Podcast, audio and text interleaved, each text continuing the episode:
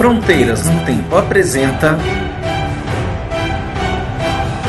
Historicidade.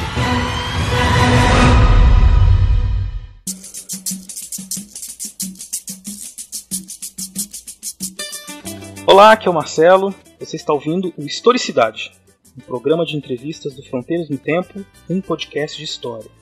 Muito bem, estamos aqui então mais um episódio da segunda temporada do Historicidade, um programa que nós entrevistamos pesquisadores e pesquisadoras de é, diversos temas relacionados à história ao, e às áreas afins. Né? Hoje nós temos o prazer de receber aqui a professora doutora Ana Cristina Juvenal da Cruz e que vai falar para a gente um pouco sobre a questão das relações étnico-raciais no Brasil e a educação. A professora Ana Cristina é doutora e mestre em educação pela Universidade Federal de São Carlos. Ela possui graduação em História pela Universidade Estadual Paulista, Unesp de Assis, e atualmente é professora do Departamento de Teorias e Práticas Pedagógicas do, e do Programa de Pós-Graduação, ambos na Universidade Federal de São Carlos. Realizou um estágio de pós, é, de, de, estágio de doutoramento na École des Hautes Études de Sciences Sociales, meu francês é maravilhoso, em Paris. uh, e atualmente desenvolve as suas pesquisas na área de educação, com ênfase nas relações étnico-raciais, no ensino estudo de história africana e afro-brasileira, nos estudos pós-coloniais e da diáspora negra. Também já foi professora da FRJ, na, na, no Departamento de Formação de Professores, e realizou um outro pós-doutorado em educação pela UFSCar com apoio do CNPq em 2016. Professora Ana Cristina, é um prazer recebê-la aqui no nosso programa. Olá, Marcelo e todas as pessoas que estão ouvindo. É um prazer poder conversar com vocês um pouco sobre a minha trajetória, sobre os meus trabalhos. É, eu gostaria muito de agradecer pelo convite. Estou aqui à disposição para a gente poder conversar. Muito bem, eu agradeço novamente. E nós vamos falar aqui hoje sobre essa questão étnico-racial. Nosso ouvinte que nos acompanha há algum tempo sabe que é um, esse é um, dos assuntos que são mais caros para mim e para o César, né, que somos no nosso programa é, mensal que nós falamos temático, né, que é o Fronteiras, nós sempre trabalhamos questões relacionadas à escravidão, depois ao pós-abolição, nós trabalhamos no último episódio a questão da revolta da Chibata, né, e a relação que isso tem com a questão uh, do Brasil pós-abolição republicano. Enfim, e nós, por muitos momentos, né, o ouvinte quiser resgatar os episódios passados, nós nos falamos sobre essas questões étnico-raciais no Brasil, como isso é importante para entender o Brasil de, do passado e, logicamente, o Brasil do presente. Né?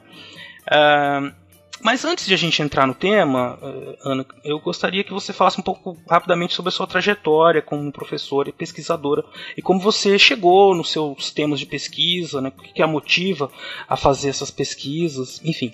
Bom, eu tenho uma trajetória que hoje se assemelha muito a boa parte dos estudantes das instituições de ensino superior público no Brasil. Né?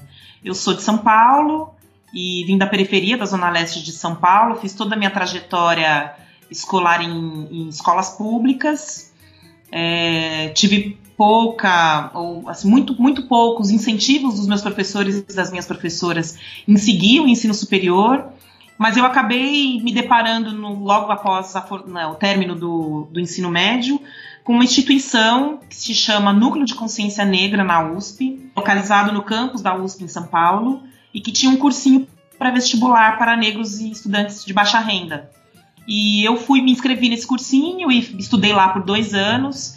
E ali foi um importante momento de formação política e de formação acadêmica, não, não apenas por estar dentro da USP, de conhecer de alguma maneira o universo universitário, né, a atmosfera universitária, mas porque ali foi um, um, um divisor no, no próprio debate sobre relações raciais. Eu, como uma estudante negra, de alguma forma, esses temas, quando apareciam na escola, isso aparecia de forma muito pontual e, bom, com boa parte dos estudantes nas aulas de história, né, no momento em que se discute escravidão, isso aparecia muito pontualmente e sempre de uma maneira conflituosa. E o que a gente percebia era que os nossos professores e professoras não tinham muito tato para lidar um pouco com a questão e com os próprios conflitos raciais que se tinha na escola. Então, é, a minha uhum. experiência uhum. no, no, no, núcleo, no, no, NCN, foi muito importante, porque eu conheci pessoas ali é, que vinham de, de uma trajetória muito parecida com a minha. Era um lugar que agregava pessoas vindas das periferias da cidade de São Paulo. É, muitos de nós conseguimos entrar na universidade pública naquele momento. Eu entrei na, na Unesp em Assis em 2003. E aquilo foi muito importante porque eu entro também quando você, quando a gente começa a observar no Brasil as primeiras medidas de ações afirmativas em, na, no ensino superior.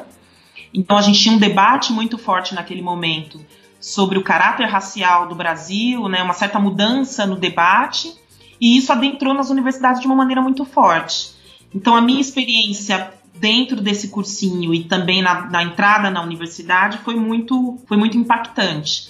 E eu acho que um outro aspecto que me levou para esse tema também foi a possibilidade de ser bolsista num programa de ação afirmativa, que à época se chamava Diversidade na Universidade, era um programa do MEC, é, e uhum. é, aquele programa eu, fui, eu tinha uma bolsa. Então isso também me possibilitou estudar naquele, porque o primeiro ano da universidade é um dos anos mais críticos na vida dos estudantes mais pobres. É verdade. Então eu tinha uma bolsa de estudos e isso me possibilitou ficar na universidade. Então aquilo foi muito importante. É verdade. Ainda que a Unesp tinha uma assistência estudantil razoável, Sim. pouca ainda, né? Que a evasão acabava sendo grande, mas você tinha ali a bolsa, a moradia, uhum. né? O, é, bolsa de auxílio, né? Enfim uh, surgimento de, é muito é muito importante eu sempre eu sempre relato falo isso muito com meus alunos né que assistência estudantil é o que pode garantir né assim uma certa um certo equilíbrio para essas para todo mundo né que está ali dentro para poder passar esses primeiros momentos que são muito difíceis é, os dados apontam muito isso né um dos problemas das instituições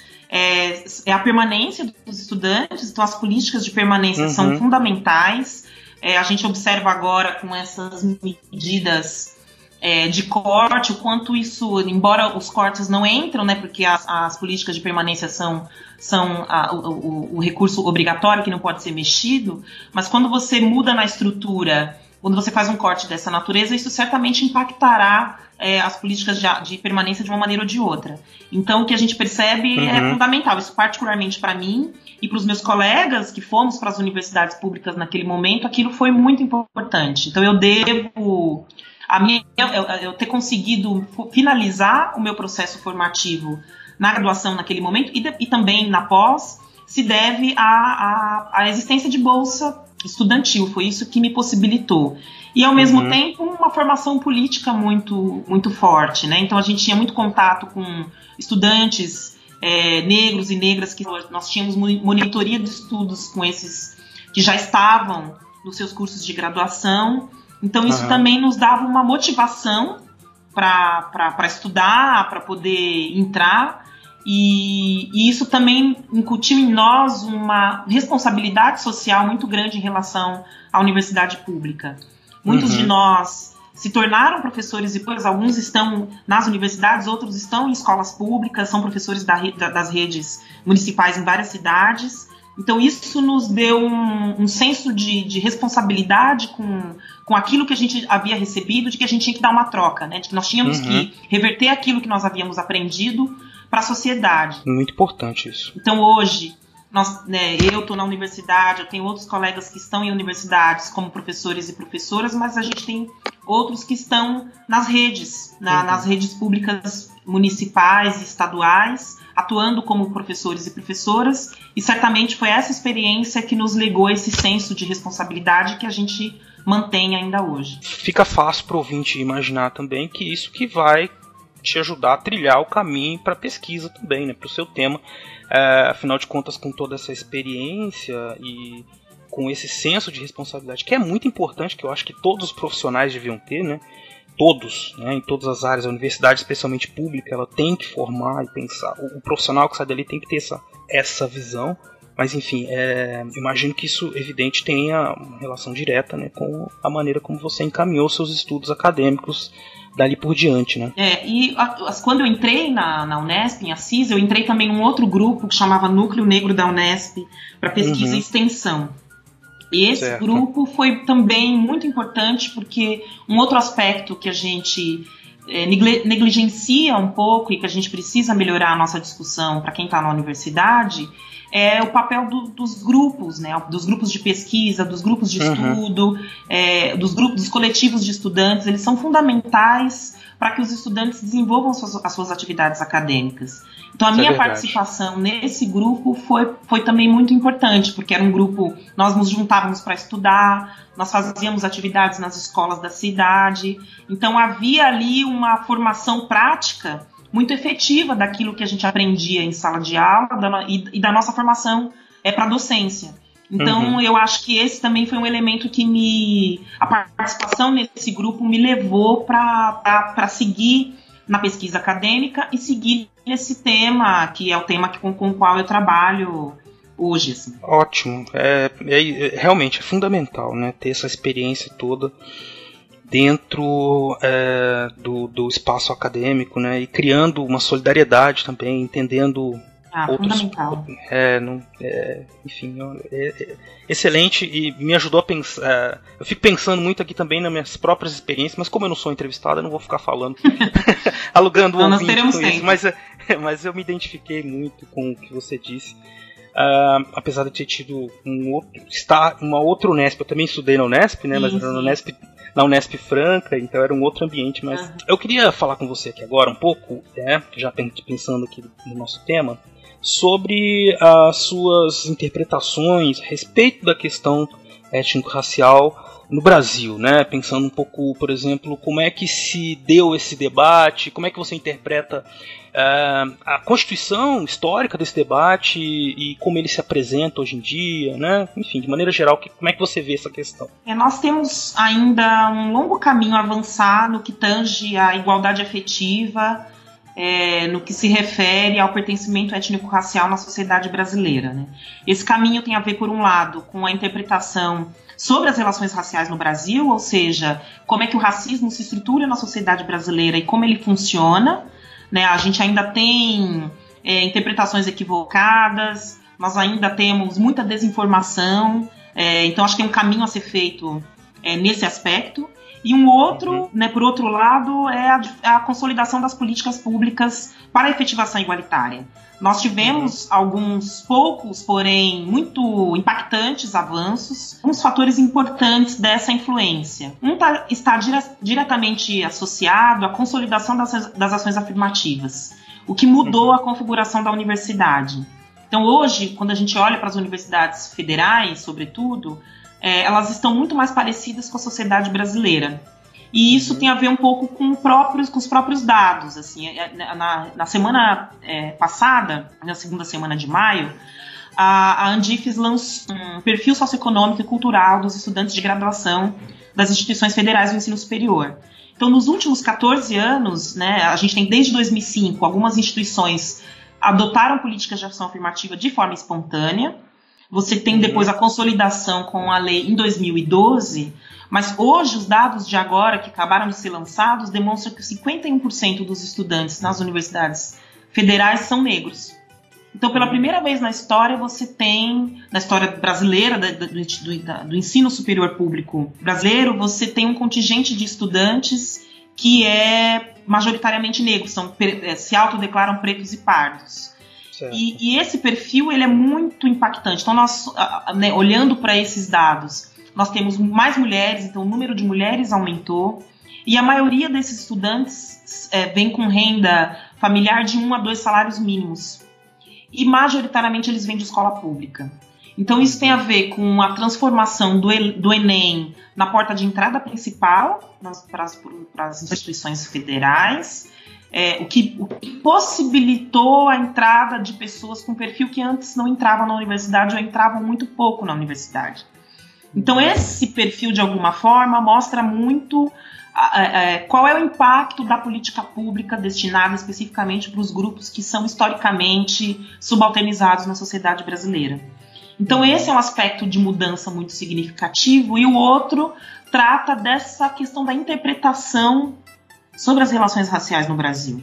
A gente uhum. ainda uh, percebe muito, nós que fazemos é, formação, é, e, que, e quando a gente tem também a possibilidade de observar como é que o debate é feito o debate público, especialmente em alguns veículos né, da, da, mídia tradicional. Então há, é, então há um impacto muito significativo a partir da consolidação das políticas públicas específicas para esses grupos historicamente subalternizados na sociedade brasileira, e por outro lado, há uma necessidade de que a gente faça um debate mais qualificado.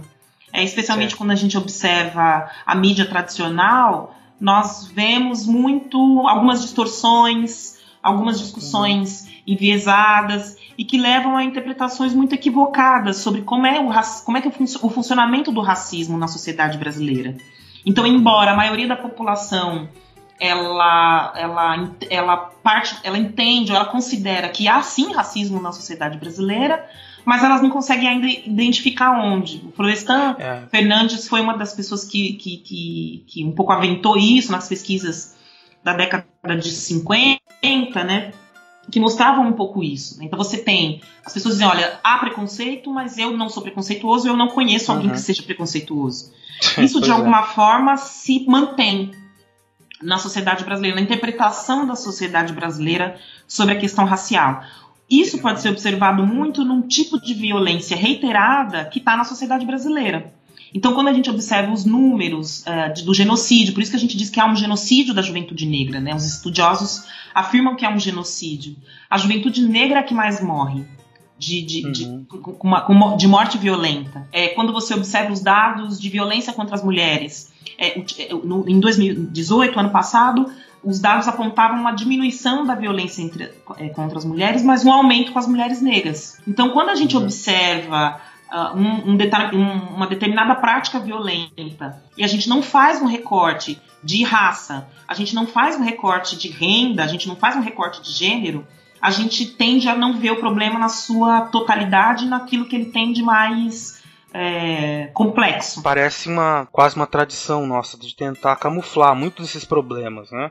Desde especialmente claro. a República, a ideia é não há racismo, a gente conseguiu construir uma sociedade sem conflitos e blá blá blá blá blá, e que é, quando se expõe esses dados, se faz esse recorte, até hoje nós sofremos com os ressentimentos, né? Que as pessoas elas não querem, elas acham que não pode, é um assunto que a gente está inventando, sabe? Uma coisa complexa realmente, né? Mas enfim, é, continua. Isso é muito. Eu acho que isso é muito característico do tipo de racismo brasileiro. Hum, né? E, e, que tem a ver também com o modo como o Brasil é, lida com a tua própria história, como é que a gente lida com a nossa história. Uhum. Então a gente tem uma falha de, de interpretação e de formação em relação ao nosso passado em relação ao nosso presente. Então, isso que você menciona de um ressentimento, isso tem a ver muito com uma uma lógica que eu acho que agora vai se acentuar cada vez mais, que é um modelo de, de, de relações sociais, um modelo de vida, e está muito associado a essa lógica neoliberal, que é de você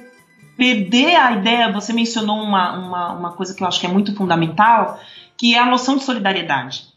Nós uhum. temos perdido a capacidade de ser solidários uns com os outros, né, no, no, mesmo, no mesmo campo social em que nós habitamos. Então, isso de alguma forma vai se consolidar cada vez mais forte é, nesse momento histórico em que nós estamos, mas isso tem a ver com a própria, com nossa, com nossa trajetória, com o nosso passado brasileiro. Então, há uma, há uma violência estrutural na sociedade brasileira. A sociedade brasileira é extremamente violenta. Historicamente sempre foi violenta. E há uma violência reiterada específica contra os negros, contra as mulheres, contra, contra as pessoas LGBTQI. É, então há, há coisas muito específicas e que falta ainda, e acho que de alguma forma a universidade avançou nesses temas e avançou na possibilidade de fazer intervenção no debate público sobre eles, uh, e a gente vai ter que fazer isso ainda de uma maneira muito mais, mais profunda. Então, de uhum. fato, esses dois aspectos, um que é a, a, consolidação da política pública e o outro que trata da interpretação sobre relações raciais no Brasil, é muito evidente.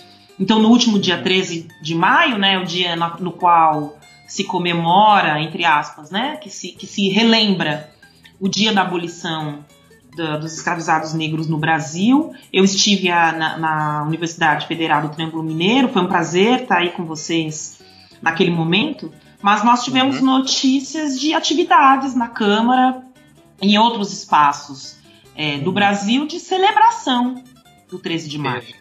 Né, quando nós já avançamos nesse, nesse debate. Né? Já se sabe que naquele momento, em 1888, a maioria dos, dos negros escravizados já era livre, ou porque tinha uhum. conseguido pelas fugas e, pelo, e pela a constituição dos quilombos e pela compra das alforrias. Né? Já era, então havia um processo que já ocorreria. Mas uhum. há toda uma construção histórica, e aí esse que é o nosso ponto é, de debate, né, do debate no campo da historiografia, porque há toda uma construção, e todos nós, eu, eu, eu suponho que os ouvintes também passaram por essa experiência, de aprender que foi, no dia 13 de maio, a princesa Isabel simplesmente assinou um documento e, e tudo se modificou. Então, o que falta, na verdade, é não só a gente fazer a discussão até o 13 de maio, mas, sobretudo, a partir de 14 de maio. É o que, que esse país fez com, com a população negra recém-saída da, escravi da escravidão a partir de 14 de maio de 1888. Então, todo o debate que a gente vê hoje, todos os dados que mostram isso, mostram que o, o, Brasil não, não elaborou, naquele momento, políticas públicas efetivas de integração dessa população. Né? Uhum. E aí é uhum. bom que a gente. Tem dois aspectos que eu gostaria de destacar. Um é em relação a, a quando a gente usa a, a palavra raça. Em geral, uhum. as pessoas se opõem ao uso do termo por dizer, ó, não, só existe uma raça, só existe a raça humana. É importante uhum. destacar que nós, no campo acadêmico, no campo da, né, do, do, debate acadêmico, teórico, a gente utiliza a raça como uma categoria que não tem nenhum atributo biológico, mas ela é uma categoria construída socialmente na medida em que as pessoas, em que, no, em todos, em que todos nós somos vistos e nos relacionamos através das ideias raciais. E é uhum. é importante compreender como é que essas ideias raciais ainda estão uh, no campo social, né? ainda estão é, não só no campo social local na nossa história brasileira, mas ela está de alguma maneira numa história global. Né? Então, um, um, um, uma história mundial que viveu a escravidão não passa incógnita a isso. Um outro aspecto é em relação a, essa, a essa, essas medidas do Estado brasileiro que não foram tomadas de inserção da população negra, mas que posteriormente foram tomadas no sentido de trazer a imigração de uma parte da Europa para o Brasil, né, tempos uhum. depois da abolição. Então, um embranquecimento, um projeto, de embranquecimento. Exatamente, um projeto de Estado de embranquecimento da população brasileira.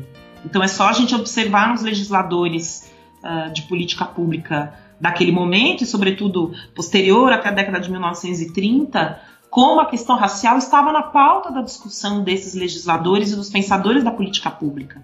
E que havia uhum. toda uma, uma. houve todo um, um, um, movimento do Estado brasileiro de tentar embranquecer a sua população, muito em razão das teorias racialistas é, em voga naquele momento. Então, é nós estamos nesse período, acho, de um avanço importante, na medida em que a presença dessa, dessa população nas universidades também modifica a, a, produção de conhecimento, então você tem novos temas entrando nos programas de pós-graduação, outros temas de é, tese de mestrado, doutorado e, e, e pesquisas de pós-doutorado, temas que são trazidos por essa população que querem se estudar, que querem estudar o Brasil sob outra perspectiva, mas ao mesmo tempo a gente tem esses entraves.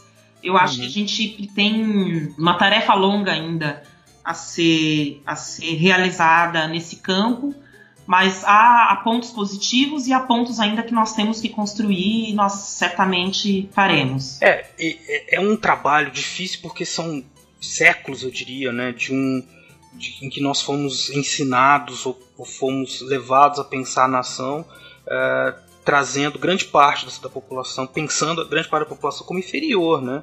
Isso no século XX com um discurso científico e com política de Estado, né, é do embranquecimento, e depois também a, a maneira como foi se constituindo as políticas de educação, né, sempre pensando em aqueles que tinham que ter um tipo de educação e outros que tinham que ter outro tipo de educação, ao mesmo tempo em que se glorificava uma ideia de democracia racial, né, de como se nós não tivéssemos conflito. Isso me é, fez pensar um pouco aqui no, no seu trabalho de pós-doutorado, que foi Uh, que versou sobre o projeto Unesco né, na década de 50, que visava justamente uh, investigar essas relações étnicas, raciais no Brasil, é como se o Brasil fosse assim o caso, né, ser estudado por ser um país sem conflitos raciais, né? Como é que foi é, o desenvolvimento desse estudo? É, eu no meu doutorado, eu fiz doutorado na educação na, aqui na Universidade Federal de São Carlos. Eu estudei as políticas da Unesco para a questão racial na educação. Na uhum. verdade, eu tentei entender um pouco como é que a Unesco, como é que havia no interior da Unesco uma ideia de que pelo conhecimento, pela educação, se erradicaria o, o, o racismo. Então é uhum. todo um debate. Eu fui buscar os documentos na Unesco, né? Eu fui fiz uh, o meu doutorado sanduíche na École des Hautes Études em Sciences Sociales em Paris e fui para lá também porque a sede da Unesco fica em Paris. E uhum. aí eu fazia pesquisa na sede, eu olhava os documentos e pesquisei uma revista da Unesco, chamou Correios da Unesco, e tentei entender ali qual era o debate, como é que o debate racial ocorreu na revista desde 1948 até 2013, que é quando eu estava lá. E, uhum. e aí um pouco foi isso que eu tentei um pouco mapear. Então havia uma crença, a Unesco é criada, né, ela é uma agência das Nações Unidas, né, da Organização das Nações Unidas para Educação, Ciência e Cultura, e houve um investimento muito grande da agência em investir em educação, investir em conhecimento. A ideia de que as pessoas, na verdade, elas eram, elas, elas tinham comportamentos racistas, e aí você, tinha, você teve uma, uma, uma base muito forte da psicologia comportamental, no sentido de discutir que as pessoas elas tinham um comportamento racista, a gente tinha que entender qual era a causa desse comportamento e mudar esse comportamento. É, uhum. É, e aí houve um grande investimento, e até hoje a Unesco faz investimentos nesse sentido, há uma crença na, na, na, na educação. O que me parece que tem uma, tem uma, uma positividade aí, mas ao mesmo tempo é preciso que a gente aprofunde mais o debate. Porque a questão racial no Brasil e no mundo, né, e, e com todas as especificidades dos países e das diversas sociedades, ela, ela não tem a ver com formação. É, não é porque a pessoa é mais formada, porque ela teve mais educação, porque ela é mais escolarizada, que ela não terá práticas racistas. Então, o entendimento de como é que o racismo funciona é muito mais profundo do que só o conhecimento. Então, é isso que, que para nós o desafio é e, e, que, é, e, que, é mais difícil da gente é, da gente destruir. É compreender como, como todos nós, em todos os espaços sociais nos quais a gente frequenta, nós somos o tempo todo bombardeados por imagens racistas, por discursos racistas, por práticas racistas e como é que essas coisas, como é que esses elementos todos culturalmente nos formam. Então ele não tem a ver só com uma formação acadêmica ou teórica tem a ver com uma formação muito mais profunda, tem a ver com as nossas relações muito íntimas. Então entender isso significa que você vai, que nós temos que fazer um esforço cotidiano para não ser racista e é um esforço mesmo Uh, é, um, é, um, esforço corporal no sentido mais forte do termo, porque é no corpo mesmo que isso, uhum. que isso nos, nos, desafia. Então, o que a gente é, percebe, às vezes nós fazemos formação com professores, longas formações, e ao final você percebe que ainda tem algum resquício ali. Então, de fato, acho que uma das coisas que a gente precisa ter é, é, de um, é, é esse entendimento dessa complexidade, é lembrar todos os dias, né? Nós temos que todos os dias lembrar e, e, e, nos posicionar para não sermos não sermos racistas, assim para não sermos machistas, para não sermos é, homofóbicos com as diversas uhum. né, e, e, com todos os tipos de, de, de, de sexualidades, né? Porque os preconceitos, uhum. eles, eles, eles nos forjam, eles nos formam. É Nós somos formados no interior disso. Então é importante compreender isso e compreender o nosso desafio. No nosso, é, na nossa questão muito específica em relação ao racismo brasileiro, a ideia de democracia racial é, constitu é constitutiva de como o racismo funciona. Então essa ideia de que nós não temos conflito, de que nós, de que todo mundo vive, todo mundo vive igual, é, isso tem muito a ver com uma inexistência, e aí eu vou botar bem entre aspas a inexistência de um apartheid declarado, assim como a gente teve na África do Sul e nos Estados Unidos. Mas, por outro lado, você tem práticas no interior da própria legislação ou no interior da própria sociedade que é, sim, um apartheid racial e também um apartheid social. Então, é isso que caracteriza muito o nosso tipo de racismo. É um tipo uh, que, ao mesmo tempo em que você, no discurso, diz: não, a gente, nós vivemos uma democracia racial, todos são todos são iguais, é, você observa as práticas racistas o tempo todo. Quando eu, é, eu, eu hoje sou professora na universidade, mas eu pergunto para os alunos quantos professores negros eles tiveram na formação deles. Eles contam nos dedos. É, ou muitos me dizem, eu, eu suponho que né, isso acontece com todos nós. Muitos me dizem, não, é a primeira vez que eu estou tendo uma professora negra. Então, como num país que a maioria da população é, se autodeclara preto e pardo, né, ou seja, negro, né, na, na, na, na apreensão do IBGE, pode não ter tido uma, uma, uma pode não ter tido uma formação não pode não ter tido um, um, um professor negro. É, então isso é muito, muito uhum. impactante da nossa realidade, da nossa é história, né? Para todas as profissões, né? Na verdade, essa pergunta assim, para muitas profissões, na verdade, né? Médicos, eh, engenheiros, é, professores, né? sempre você encontrar quem teve experiência com pessoas negras nesses, nesses ambientes é, é muito raro, né? Sim. É, infelizmente, é um sintoma né, do nosso, nosso racismo estrutural, institucional. Sim, é só a gente observar os espaços de poder, né? São muito poucos, né? Uhum. Juízes negros, é, advogados negros, é, é, médicos, ainda são uhum. muito poucos. Né? Só, então, só. é claro que isso a gente consegue observar uma pequena mudança olhando para a nossa história brasileira, mas ainda há um longo caminho a percorrer. E aí, é, voltando aqui para a questão do seu trabalho, me chamou muita atenção que você deu um enfoque para a questão uh, das falas sobre as mulheres e as crianças, como as próprias mulheres também falaram né, nesse momento. É, é da, da minha tese de doutorado, enquanto eu estava lá na sede da Unesco em Paris, eu encontrei um exemplar da pesquisa Unesco que foi aplicada no Brasil na década de 50. Então, o Brasil figurava já naquele momento como um modelo de relações raciais, e aí é importante porque o próprio Gilberto Freire, a quem é creditado a ideia de democracia racial, ainda que ele não, não tenha textualmente descrito esse tipo de expressão, mas é acreditado a ele muito em função do, da obra Casa Grande Senzala, entre outras obras que ele havia escrito. O Gilberto Freire foi, foi conselheiro na, na, na Unesco, né? Ele, foi, uhum. ele, ele atuou, ele trabalhou na Unesco. E essa leitura um pouco aparece em algumas edições da revista Correio da Unesco. Você tem uma edição específica, você tem duas edições específicas sobre o Brasil, uma nessa década de 50, quando do lançamento do projeto Unesco, depois você vai ter uma em 86 com características muito semelhantes, mas é interessante porque esse projeto ele tinha o objetivo de vir para o Brasil tentar entender como é que o Brasil não tinha preconceito racial. Então veja que ironia. A pesquisa aplicada né, no Brasil, especialmente em São Paulo, sob a coordenação do Florestan Fernandes e do Roger Bastide, demonstrou exatamente o contrário.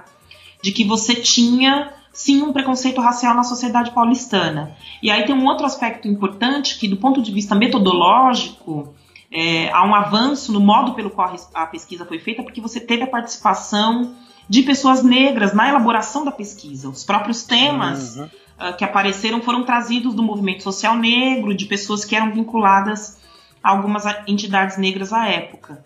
E, e, se demonstrou isso. Na verdade, você tinha uma questão de preconceito racial no Brasil, sim, e naquele momento na sociedade paulistana.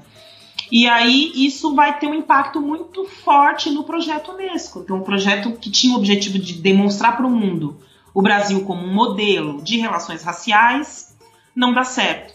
E aí, naquele tempo em que eu estava lá, eu encontro, porque nessas pesquisas realizadas em São Paulo, teve, tiveram dois estudos que foram feitos com crianças que frequentavam escolas públicas da cidade de São Paulo.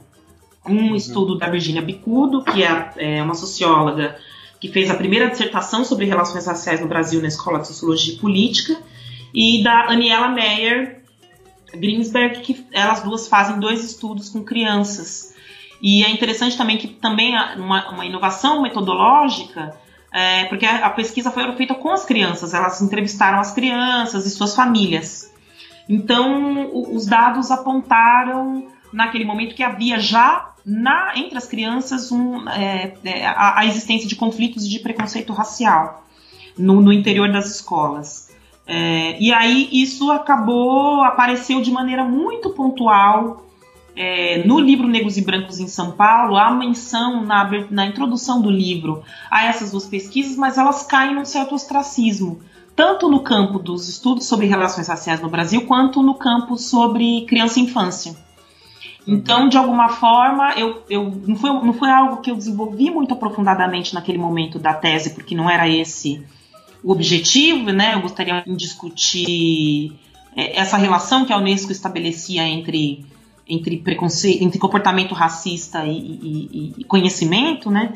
Mas eu acabei desenvolvendo um projeto de pesquisa que eu de, de pós-doutorado e aí eu estudei exatamente, especificamente esse, essas pesquisas. Então eu fiz um pouco, fiz pesquisas em outros arquivos e o que a gente identifica é, é, é que você tem o debate sobre criança e infância no Brasil ocorre é, concomitantemente ao debate sobre relações raciais. Então o projeto Unesco tem uma tem um ponto muito positivo porque é a primeira né, uma, uma experiência institucionalizada de pesquisa sobre relações raciais se dá no projeto Unesco, e você tinha ali um debate sobre criança, sobre infância. E sobre as mulheres negras, porque dentre essas as pessoas negras que trabalharam na, na, no, no, desenvolvimento do projeto junto com Florestan e com Roger Bastide, entre outros investigadores e investigadoras, você, é, houveram a criação de comissões de estudo específicas que se reuniam na, na Universidade de São Paulo para definir quais temas que deveriam ser pesquisados e havia uma comissão sobre mulheres e crianças, de mulheres negras, e uma das pessoas que um pouco é, coordenou os trabalhos dessa comissão foi a Virginia Bicudo. Então, é, havia toda uma discussão já ali sobre a questão das mulheres negras, sobre a maternidade negra, sobre o abandono das crianças negras. Então, isso apareceu ali, mas acabou não tendo tanta. não teve ressonância na pesquisa uhum. acadêmica posterior. Então, por que, que você acha que isso acabou ficando no ostracismo? Eu acho que tem, né, a meu ver, tem a ver com a, com a própria falta de importância dada a, tem, a esses temas, né? Discutir criança uhum. e discutir mulher não era algo considerado grande tema, né? Você tem no campo das, das, ciências sociais, das ciências humanas, de uma maneira mais geral, os grandes temas, né? Então você tinha a nação, o Estado-nação, é, a desigualdade, os conflitos de classe, essas questões uhum. eram muito periféricas nessa discussão mais ampla. E agora, uhum. então, é, novamente, é, a vinda desses estudantes com esses novos temas é que tem permitido a pluralização do debate. Então uhum. agora eu acho que tem uma, uma, uma, vertente mais forte, muito em função das pessoas que vêm trazendo esses temas. Então agora você tem, você observa linhas de pesquisa em programas de pós-graduação nas ciências sociais, na antropologia, na sociologia, na ciência política, é, na história, é, na uhum. educação. Na educação a gente percebe há mais tempo mas você tem agora uma certa, uma certa retomada desses temas, né? E, e um outro olhar sobre o lugar em que esses temas estiveram na discussão sobre, sobre essas áreas especificamente e nas ciências humanas de uma maneira geral. Então, acho que houve esse interregno aí uh, e que agora ele aparece de maneira mais forte e mais evidente com o número de pesquisas que nós temos observado.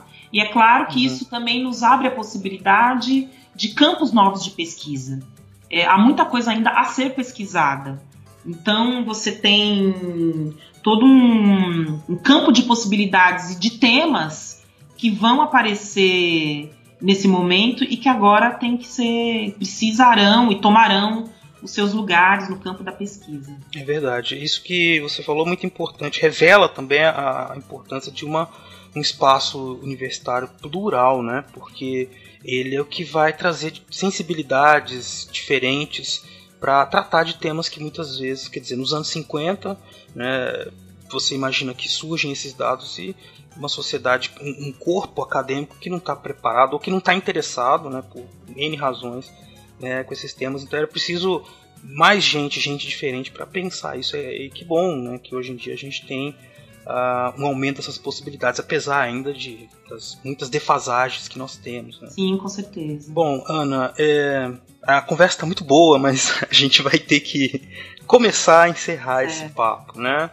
Uh, eu queria pedir para você fazer assim as suas considerações finais, pensando um pouco uh, nas questões que nós falamos e também pegando aqui uma. puxando um pouco a, a, a sarradinha né, para o nosso lado aqui, uhum. sobre a questão uh, da história, do ensino de história, né?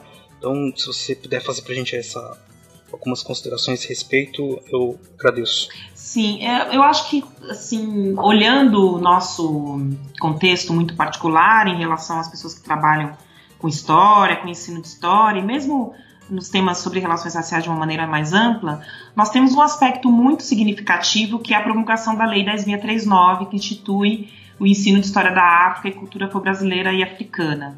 É, isso é uma, é uma das conquistas eh, mais importantes do movimento negro, do movimento social negro, sempre foi uma demanda, a educação sempre foi uma demanda é, dos negros, desde a escravidão, ir para a escola uhum. e ter acesso ao conhecimento sempre foi uma demanda. E agora eu acho que nós conseguimos observar os aspectos positivos dessa legislação, né? Só, eu acho que ele tem muito a ver com, com a própria produção cultural uh, brasileira e, e, e, de origem e, de, né, de base, vamos dizer, de inspiração africana e, seus descendentes. É só, a, a, gente teve a experiência de observar esse ano o, o samba enredo da premiado da Mangueira do Rio de Janeiro, uh, naquele, no verso A História que a História Não Conta. Então, uhum. me parece que agora nós estamos no momento de contar o que a história não conta. E isso é muito impactante porque é sintomático de um desejo da sociedade brasileira de conhecer melhor a participação daquelas pessoas que são contadas como as vencidas na história. Uhum. E aí tem duas questões importantes né, para que a gente é, encaminhe o debate. Uh, primeiro é, é, é, isso que de alguma maneira eu mencionei, que é o Brasil se confrontar com a sua história. O Brasil precisa se confrontar com a sua história, se confrontar com todo, com todo o espectro da sua história. E o Brasil tem uma tradição de esconder aquilo que ele não quer mostrar. Então nós temos todo um movimento aí que a gente consegue observar, e que não é só um movimento local, não é só brasileiro, mas você tem todo um debate sobre revisionismo histórico, sobre negacionismo histórico, de vários temas muito complexos. E isso tem a ver com, com a insuportabilidade de viver num país que tem a história de genocídio, de escravidão, tem a história do desaparecimento da ditadura militar, né? Então, que é isso que a gente está vivenciando, revendo agora, né? Coisas que a gente achava uhum. que estava é, resolvida e não, não estão. Então, isso mostra muito o que, que é o Brasil. Então, é importante que todos nós façamos o exercício de identificar Onde aparece o revisionismo e negacionismo histórico? Né? Então, é, então, essas duas diferenças, que o negacionismo é negar que determinado acontecimento histórico ocorreu. E o revisionismo é a gente rever, é a gente contar sobre outra perspectiva, mas o que está que, que tá em jogo nisso? Né? Então, uhum. quem, quem é que surge para falar, para negar os fatos históricos? Quais são os fatos que são negados? Né? Então, acho que isso tem a ver com uma ausência de uma, de uma justiça de transição, e aí no caso brasileiro, no caso da ditadura militar, que nós ainda que nós não fizemos, né? Uhum. E tem a ver com o próprio modo pelo qual a história, o Brasil lida com a sua história. O Brasil esconde, o Brasil troca, o Brasil faz isso. E acho que para uhum. nós que trabalhamos com história e que estamos agora na, na estamos né, junto com todas as ciências humanas de uma maneira geral nesse debate que a gente está vendo aí sobre educação, sobre investimento em educação, é, é, muito importante a gente entender por que, que são essas áreas que estão sendo atacadas e por que, que são os professores que estão sendo atacados. Acho que há uma, um, um, um, debate importante a ser feito. Nós estamos vivendo um tempo em que nós temos, estamos sendo brutalmente atacados, em todos os uhum. sentidos. Uh, e acho que isso tem a ver com, próprio, com o próprio modo como o Brasil lida com a sua história, isso tem a ver com essa mudança que eu mencionei do público da universidade, que se modificou e que isso também modifica a sociedade brasileira. E acho que nós temos essa tarefa a ser feita, assim. Acho que tem isso a ser feito para que a gente pense uma formação mais plural, uma, uma, uma formação na qual a gente é, consiga consolidar valores como solidariedade, como reciprocidade uns com os outros. Eu acho que essa é a nossa função é, e o campo da história é fundamental nisso. É importante que a gente olhe para a nossa história, porque é fundamental que a gente não repita aquilo que já se passou. Uhum. É, nós acho que achávamos que algumas coisas da história brasileira não se repetiriam E hoje a gente está vendo que não. Então a história serve para isso. A gente lembra, uhum. é, a gente lembra e relembra para que isso não aconteça de novo. Então é uhum. importante que a gente faça isso, que a gente discuta sobre isso, que a gente estude e que a gente consiga ampliar a discussão para entender o nosso tempo. É, uhum. Tem um trecho do discurso do Martin Luther King, do, do famoso discurso do Dr. Martin Luther King é, na, da, sobre a, na marcha, marcha sobre Washington, é, e, e há sempre um, tem, um trecho que as pessoas sempre fazem referência, né, quando ele diz que o sonho, que ele tem um sonho, né, e o sonho é que a sociedade seja igualitária, que as filhas dele possam conviver em, em, em igualdade com outras com, com, outras crianças, mas tem um aspecto desse mesmo discurso e de outros que o Martin Luther King retoma que trata da urgência do agora. Ele na verdade faz uma alerta e ele usa exatamente essa expressão. Tem uma urgência do momento presente, do momento histórico presente. E acho que essas falas dessas pessoas que, que são tão importantes para a história da humanidade, elas precisam ser o tempo todo retomadas.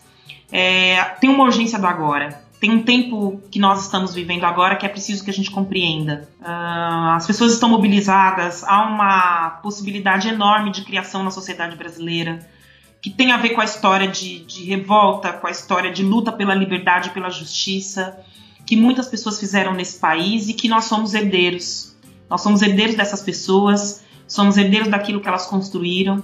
Então é fundamental que nós agora nos voltemos à urgência do agora, como disse o Dr. Martin Luther King, que a gente entenda qual é a nossa função e qual é o nosso papel para que a gente construa uma sociedade verdadeiramente justa, verdadeiramente igualitária, na qual as nossas diferenças não sejam um problema, porque as diferenças não são um problema, elas nos constituem. O que nós precisamos uhum. é lidar da melhor maneira possível e há uma melhor maneira possível da gente conviver e, e, construir de fato uma sociedade melhor, um, um campo social melhor. Acho que a gente já está fazendo isso.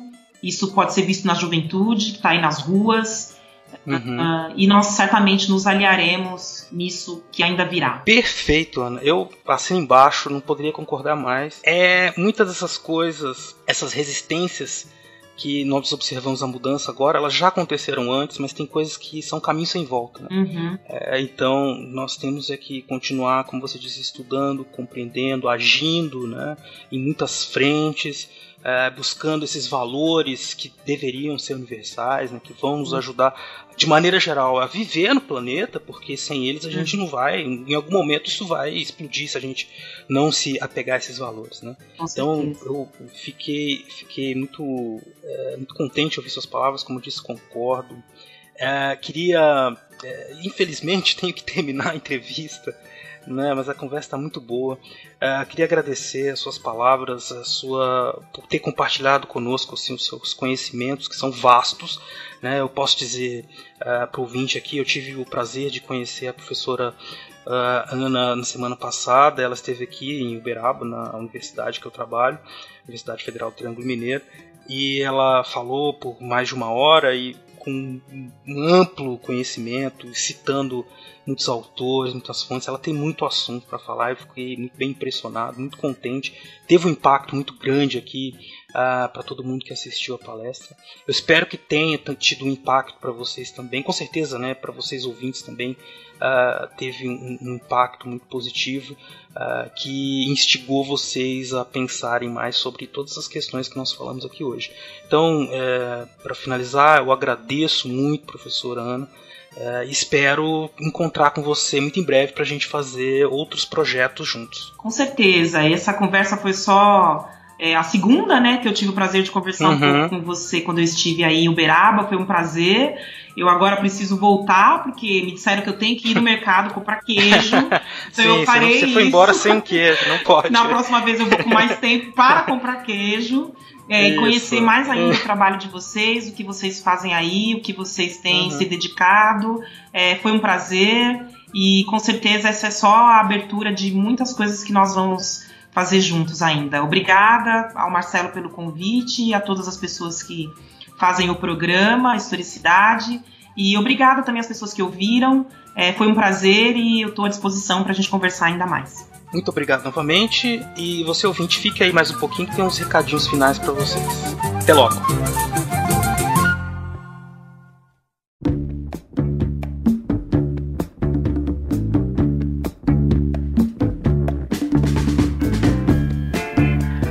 Bem, ouvintes. Esperamos que vocês tenham gostado muito, assim como eu gostei dessa, de fazer a entrevista.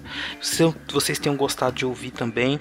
A professora Ana Cristina, ela é, tem, como eu disse para vocês, um conhecimento muito vasto, né? Então, quem sabe nós consigamos falar com ela em outras oportunidades sobre temas tão importantes como esse que a gente falou hoje, que nos ajudam a refletir sobre o nosso papel na sociedade brasileira uh, e a própria configuração dessa sociedade, né? o que, que nós podemos fazer, o impacto que a educação, que é um tema que todo mundo está falando hoje em dia, né? o impacto que, é, que ela tem na, uh, no Brasil do futuro. Né? Pois muito bem, é, ressaltando então aqui que esse é um programa que é feito graças à contribuição dos nossos queridos e queridas padrinhos e madrinhas, sem os quais nós não conseguiríamos fazer esse projeto tocar né, dois é, programas mensais, né, um a cada 15 dias. Esses padrinhos então são pessoas que nos ajudam de uma maneira que a gente não consegue nem expressar, né, a gratidão, que é muito grande. E gostaríamos de convidar você também a nos ajudar nesse empreendimento. A contribuição pode ser o valor que vocês quiserem. É, quer dizer, existe uma série de valores lá sugeridos, né, de um real a 50 reais, para você se tornar um padrinho do nosso programa, do nosso projeto Fronteiras no Tempo. Para fazer isso é muito fácil. É só vocês entrarem no site www.padrim.com padrim.com.br barra Fronteiras no Tempo. Padrim é com M no final, então padrim.com.br barra Fronteiras no Tempo. Então você entra ali, né, escolhe uma categoria qual você quer contribuir e, é, enfim, faz a sua contribuição, né, para qual nós somos muito gratos, né, quem já é padrinho e também ficaremos caso você queira nos ajudar. Caso você tenha tido alguma dúvida ou queira fazer algum comentário sobre este programa ou outros programas, vocês podem entrar em contato com a gente, fazer um comentário no post direto aí, né, que é no portal Deviante, é, deviante.com.br barra é, Fronteiras no Tempo link desse episódio, né, no post desse episódio, ou então você pode entrar no nossa página no Facebook, curtir, né, compartilhar esse episódio, fazer perguntas por ali também. facebook.com/barra Fronteiras no Tempo. Uh, nós temos um Twitter também, né, que é arroba Front no tempo, front com temudo, né? E a minha arroba e a do César Genor, que é arroba César Genor, e a minha é arroba Marcelo Silva 79 certo? Bom, então ficamos por aqui. Muitíssimo obrigado por ter nos ouvido até aqui, né? Obrigado você ouvinte que estava aqui comigo, conosco. Envie suas perguntas, seus questionamentos, suas, seus comentários. Espero encontrar vocês daqui 15 dias no episódio do Fronteiras no Tempo com o CEA. Um abraço a todos, até a próxima.